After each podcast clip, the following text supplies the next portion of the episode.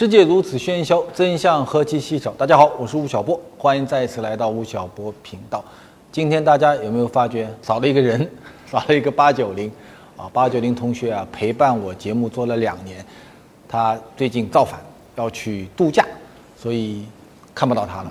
如果你在十一国庆期间，在中国的南京路海滩哪座冰山上看到一个肚子很大、眼睛很大、戴了一顶绿帽子。不知道为什么会戴绿帽子的那个同学，跟他合个影，把照片发给我，我给你发个红包。今天我们讨论的一个话题啊，挺大的，可能也跟我们每个人的生活有很大的关系，叫做全球化。不久前呢，我的家乡杭州举办了一个非常重要的会议，也是2016年本年度中国最重要的会议，叫做 G20。它是中华人民共和国建国以后啊。国家领导人级别最高的一次集会，全世界最重要的二十国集团，再加上另外的一些东盟啊、非盟啊一些领导人，联合国的都跑到杭州来开会。然后呢，这些同学们临走的时候，发布了一个叫做 “G20 杭州峰会公报”。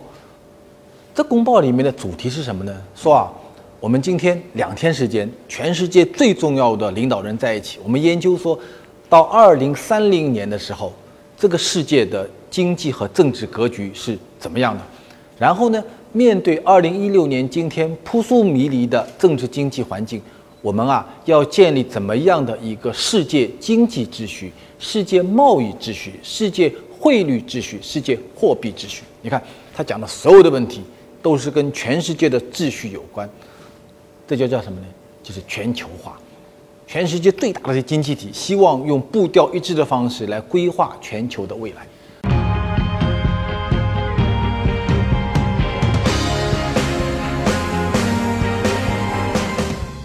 中国是全球化的一个急先锋。G20 开完以后，我们这期节目播出前的几天，十一月一号，中国有一个非常大的加入全球化的举措，就是十月一号开始，我们的人民币，我们口袋里那张钱啊。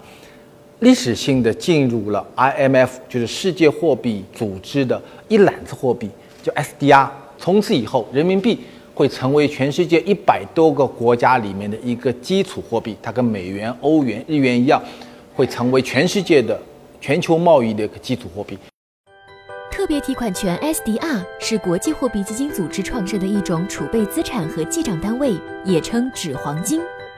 基金组织的会员国可以用它向指定的其他会员国换取外汇，偿付国际收支逆差或偿还基金组织的贷款，还可与黄金自由兑换货币一样充当国际储备。但由于其只是一种记账单位，不是真正货币，使用时必须先换成其他货币，不能直接用于贸易或非贸易的支付。就在 G20 举办的期间啊，我呢就跑到西班牙和葡萄牙去了。我把这个杭州让给那些伟大的领导人。我到葡萄牙的海边去度假。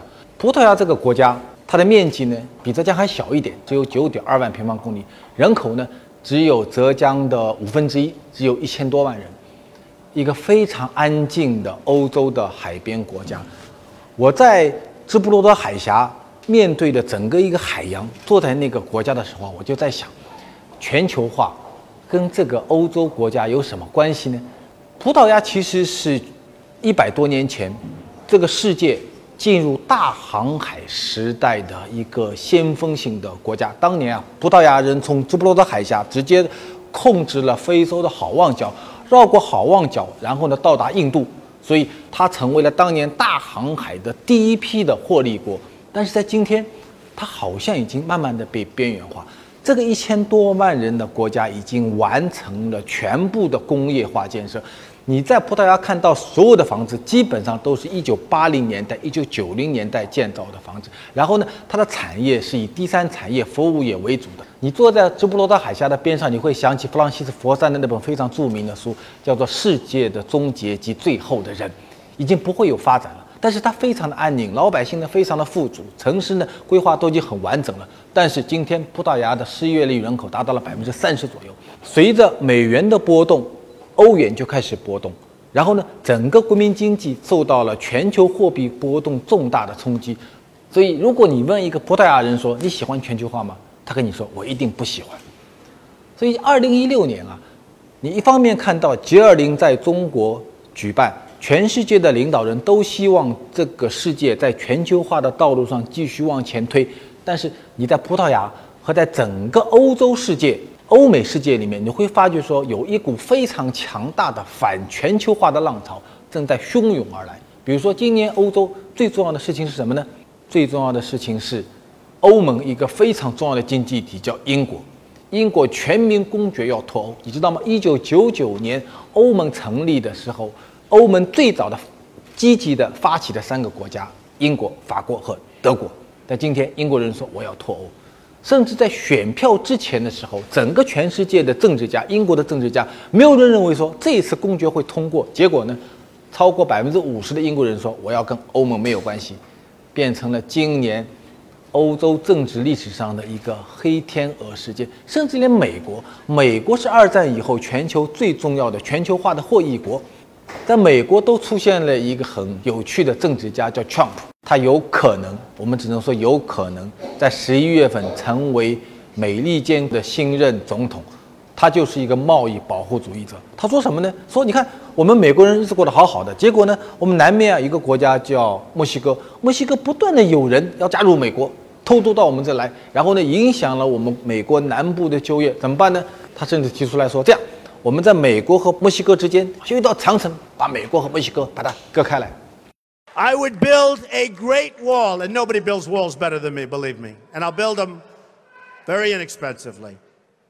I will build a great, great wall on our southern border, and I will have Mexico pay for that wall. Mark my words. 不久前，《华盛顿邮报》发表了一篇文章，说很可能2016年是新一轮的反全球化的一个拐角点。 全球化和反全球化为什么在2016年的今天会变成一个那么激烈的一个议题呢？全球化这个概念的提出。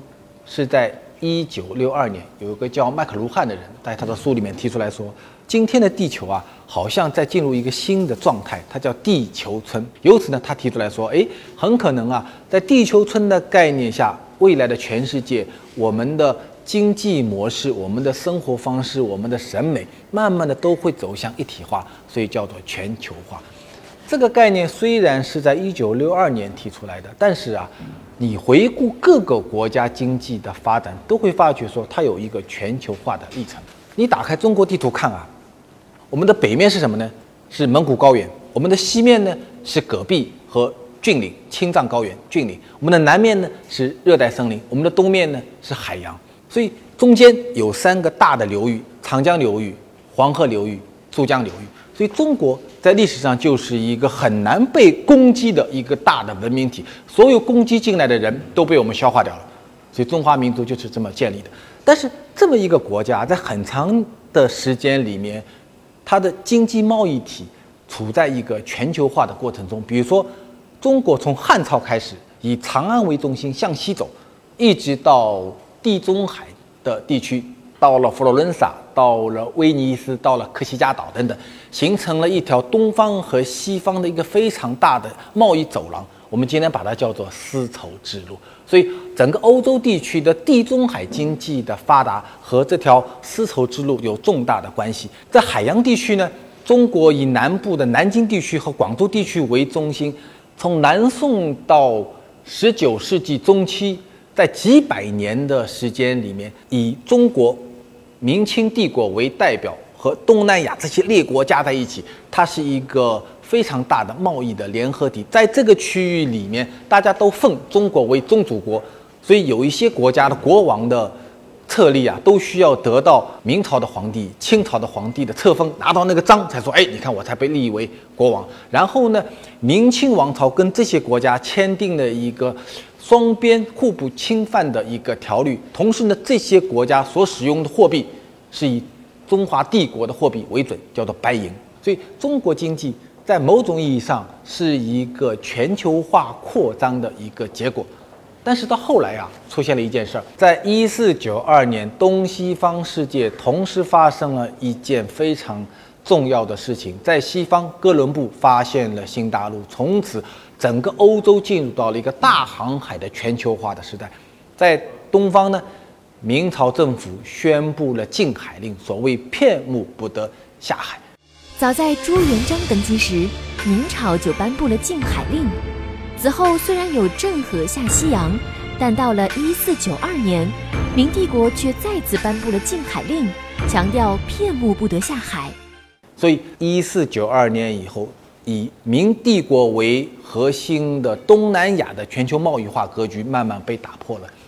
西面呢，明朝建立以后，明政府从嘉峪关。到山海关之间建立了九个大的关口，所谓当年叫九边政策，设立了九个关口，然后呢，从此切断了中原地区和西部的整个一个贸易的隔绝，所以也是在十五世纪初期的时候，通了一千多年的丝绸之路开始隔绝掉了。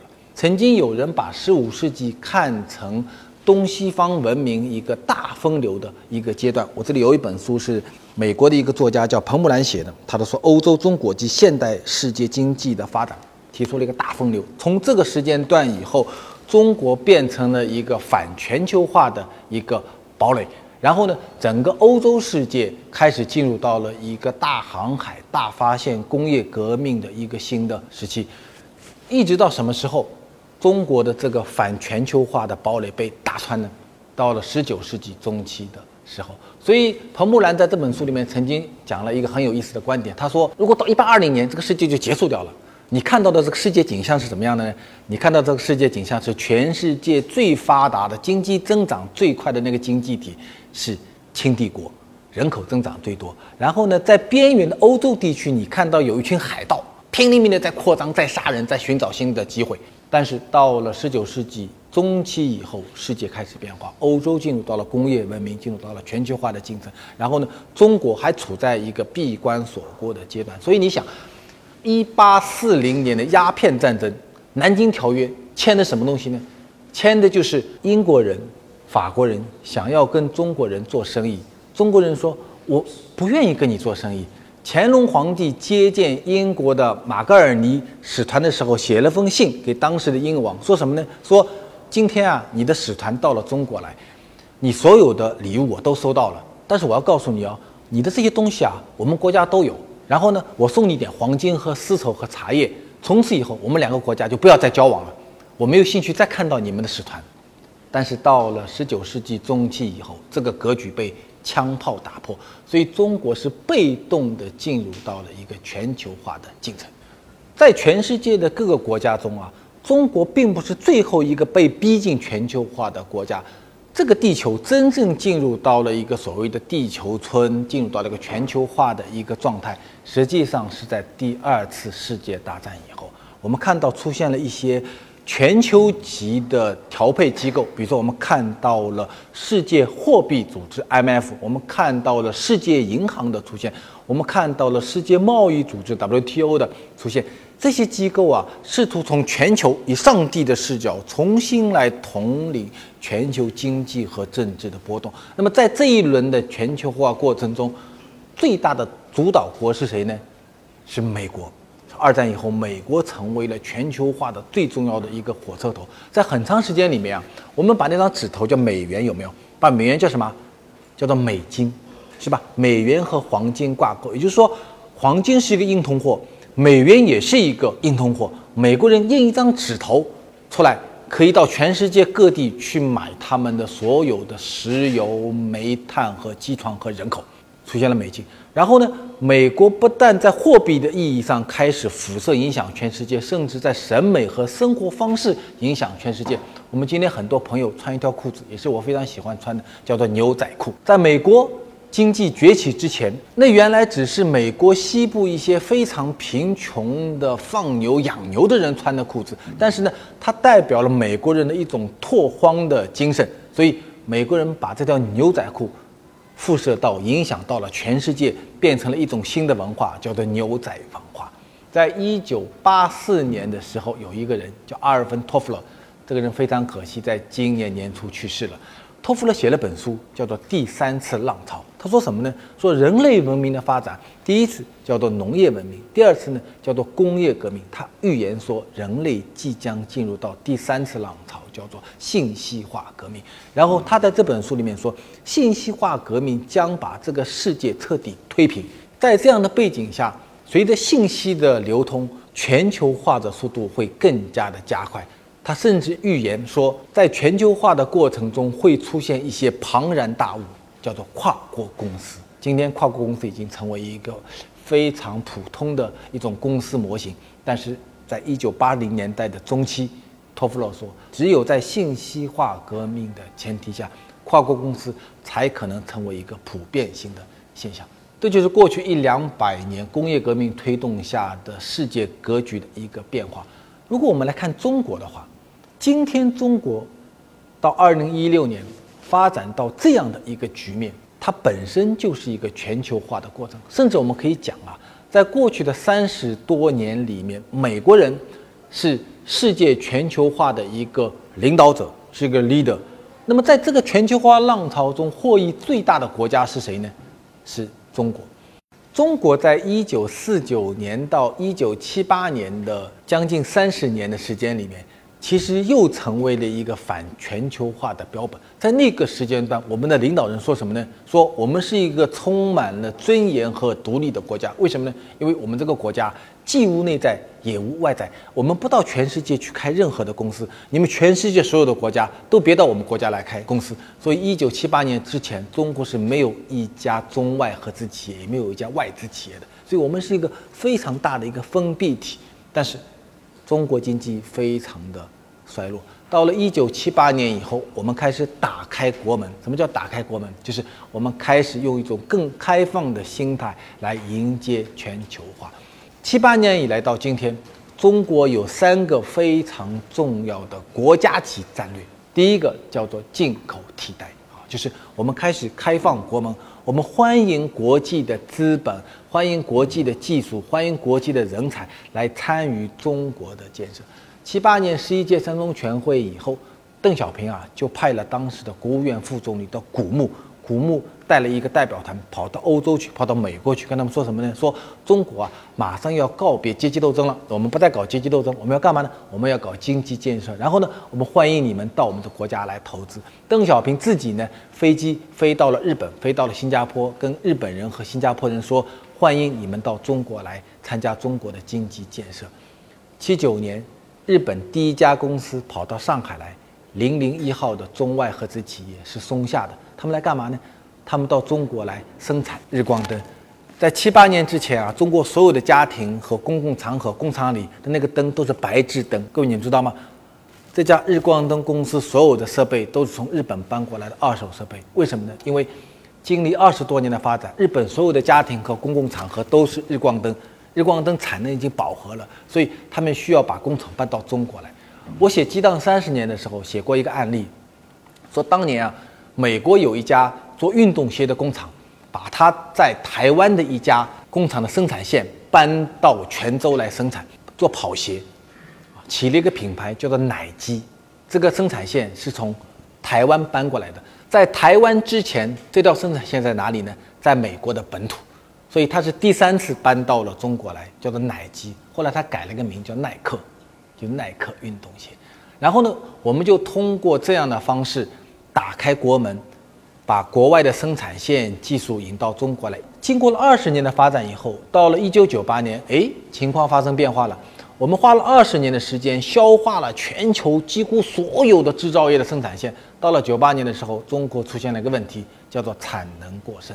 当时的总理叫朱镕基，朱镕基说：“中国今天啊，百分之七十的工业制成品产能过剩，怎么办呢？”中国商品必须要走出去，所以一九九八年以后，中国开始实行了第二个重要的国家级战略，叫做“中国制造战略”。我们开始把中国庞大的制造的生产能力输送到全世界去。各位，这是不是一个全球化的过程？今天到了二零一三年的时候，中国已经替代美国成为了全球最大的制造业国，同时。中国在全球贸易中的比例啊，也超过了美国。二零一三年，中国在出口贸易中的比例达到了 GDP 的百分之十二点八，美国是多少呢？美国的百分之八点九，所以中国成为了一个最开放的、最具有制造能力的国家。这个时候又走到了一个新的拐点，Made in China 的红利被吃完了。所以二零一三年以后，中国政府开始实行的第三个国家级战略叫做“一路一带”，我们成立了亚投行。然后呢，我们希望把中国的资本、人民币的能力输出。各位，你们想，什么叫“一路一带”呢？“一路一带”就是陆地以西安向西走，辐射整个中东和欧洲地区。这跟当年的丝绸之路像不像？非常像。“一带”是什么呢？以中国东南沿海为锚地，向整个东南亚辐射。这像不像明清时期的东亚的白银帝国联盟？我们又回到了个历史之中，中国开始对外辐射自己的国家能力。所以各位，你们看，七八年来到今天，中国由全球的第八大经济体变成全球的第二大经济体，整个一个过程就是三个国家级战略实施的过程。无论是进口替代，还是中国制造，还是一路一带，它整个一个逻辑。都是在全球化的背景下，让中国经济获得一个重大的崛起。所以，中国是二战以后全球化战略实施的最为彻底，也是获得成就最大的一个国家。在中国利用全球化发展自己国力的同时啊，欧洲也基本上处在这样的一个阶段。特别是到了一九九九年的时候，欧洲的十九个国家站在一起说：“好，我们啊。”把国境线全部去掉，我们把各自的货币全部去掉，我们成立一个新的组织，叫做欧盟。然后欧盟使用同样的一个货币。一九九九年一月一号，大家来开始使用欧元。所以各位你们想，整个九零年代以后，在长达二十多年的时间里面，全球的经济政治发展都是笼罩在一个全球化的一个整体战略格局下。那么为什么？为什么到今天？开始有人反全球化，是哪一些人在反全球化？反全球化对未来的中国经济和全球经济政治格局会带来怎么样的变化呢？我们下一集再讲。从历史到今天，全球化浪潮席卷世界，全球化天然吻合中国发展的历程。我们应该看到，中国是全球化的最大受益者。吴老师您好，能不能给我们讲讲您对亚投行意义的理解？哇，好专业！对，我觉得呃，在人民币的呃国际化的问题上，两件事还是蛮重要的。第一呢，是一带一路的背景下亚投行的成立；第二呢，是今年十月一号人民币进入到了 M F 的一揽子货币 S D R 的这个系统里面。那么亚投行，我认为是中国第一次在亚洲的。货币事务中，金融体系中处于的一个主导性的地位，我们很难说它未来跟人民币的，呃，跟美元的竞争关系会带来多大的作用，但是它一定会产生一个非常重要的效应，就是在亚洲地区啊，人民币通过投资的方式，把中国的建设能力和货币能力参与到了周边国家的经济建设。所以，亚投行是一带一路国家战略的一个配套性的一个结构性策略。请教吴老师，为什么大多数行业的外资企业，普通员工内部提拔加薪比跳槽加薪要少？哦，我倒没有认真的研究过这个事情，因为我觉得可能，呃，每一家企业它都有一个内部的薪金升迁系统。所以每个人，大家觉得说，哎，我其实是按一个台阶一个台阶一个台阶在获得我的升迁和资金的增加。但是当有人开始从外部来抢你的时候，那么就会有一个猎头的溢价。所以我认为说，你可能所看到的收入的增加，实际上是猎头溢价的一部分。但你当你进入到一个新的公司以后，其实你的能力、你的薪酬又会进入到一个新的一阶一阶一阶台阶的一个过程中，除非你是以。股权投资的方式进入到一个创业企业，那这个创业企业它未来的发展，你的财富的增加就带来巨大的不确定性。吴老师您好，我是一名管理学在读博士，您是怎么看理论与实践的关系？应该这样讲，管理学本来就是一个应用性的学科，甚至有人认为，比如说像德鲁克，这个作为管理学中的大师中的大师，他都认为说管理不是一门科学，管理是一门艺术。